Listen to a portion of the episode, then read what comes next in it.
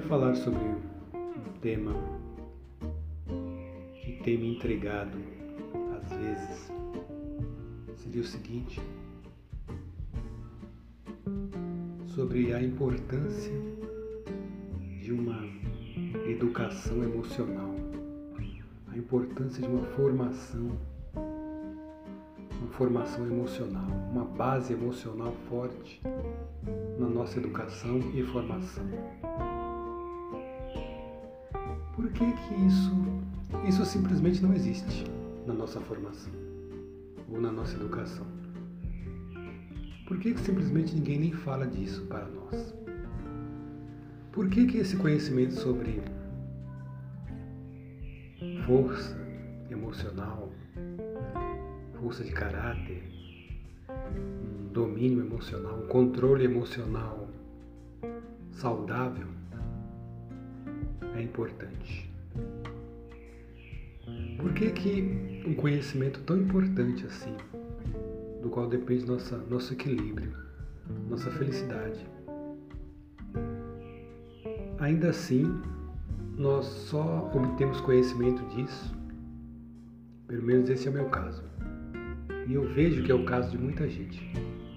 Por que, que um conhecimento tão importante sobre o domínio das próprias emoções só vem para a gente com a experiência da vida, aos trancos e barrancos, depois de sofrer.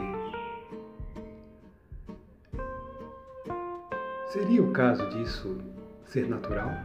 Isso só se aprende na prática? Só se aprende quebrando a cara na vida? Eu duvido. Por quê?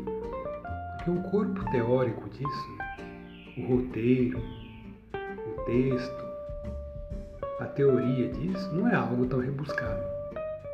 Eu acredito, se isso, se isso nos fosse passado em tenridade, se isso nos fosse mostrado, demonstrado, através de histórias, através de pequenos exemplos, enfim, uma educação, da mesma forma que aprendemos a a gramática da nossa língua, aprendemos matemática, aprendemos história, por que não aprender educação emocional?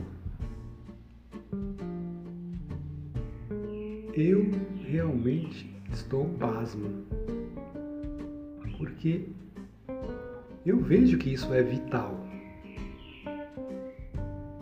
Caramba, disso depende nosso equilíbrio, nossa felicidade. Tanta, tanta frustração, Tanta tristeza, tristeza poderia ser evitada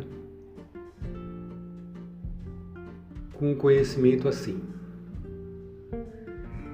Quando encaramos algo desafiador na vida, já temos na ponta da língua o caminho, uma certa experiência, uma certa ideia de como agir, de como se sentir, do que pensar, da estratégia a ser adotada em algumas situações apimentadas da vida.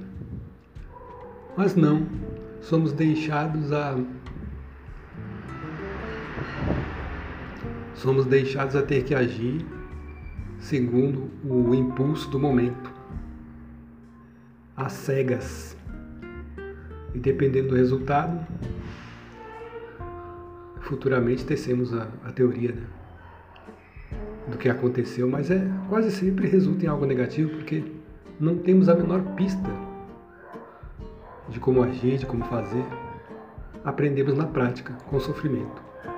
Mas eu acho isso desnecessário. Vejamos. Tantas das vezes chegamos em alguma fase da vida em que falamos: caramba, se eu pudesse voltar no passado, com o conhecimento que eu tenho hoje, eu faria tudo diferente Quantas vezes já ouvimos esse papo, não só na nossa própria cabeça, na nossa própria experiência, mas também na experiência de outras pessoas dizendo isso? Se eu pudesse voltar ao passado, com a cabeça que eu tenho hoje, eu poderia, eu poderia me tornar bem mais feliz. Quantas vezes ouvimos isso, né? Mas que, que conhecimento é esse que, se voltando ao passado, a gente colocaria em prática? É algo assim tão do outro mundo e é algo assim tão diferente de pessoa para pessoa? Não é tão diferente, é sempre a mesma coisa. tem sempre a ver com a tal da educação emocional que ninguém tem, ninguém recebe. Ninguém sabe o que, que é, mas ao mesmo tempo todo mundo vive isso, a mesma coisa. Poderia muito bem ser construída assim, num corpo teórico e, e ensinado desde criança, dependendo, claro, dependendo do nível do, do, da capacidade da pessoa compreender, da criança compreender, através de historinhas, através de, de exemplos, à medida que vai se tornando mais adolescente. Por exemplo, no colegial. Já tem assim algo mais uma teoria assim mais próxima da psicologia, de como do domínio das próprias emoções, da relação entre pessoas, né? Como se relacionar de forma saudável.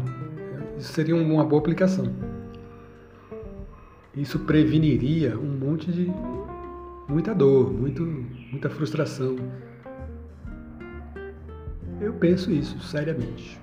Por que, que não existe uma educação emocional na nossa formação? Eu chego a pensar, isso me coloca na, na classe dos teóricos de conspiração, que isso é intencional. Os governos, os educadores sabem que isso seria maravilhoso para a formação de uma pessoa, mas ainda assim não colocam propositadamente. Porque pessoas desequilibradas, pessoas frustradas, são muito mais fáceis de serem dominadas.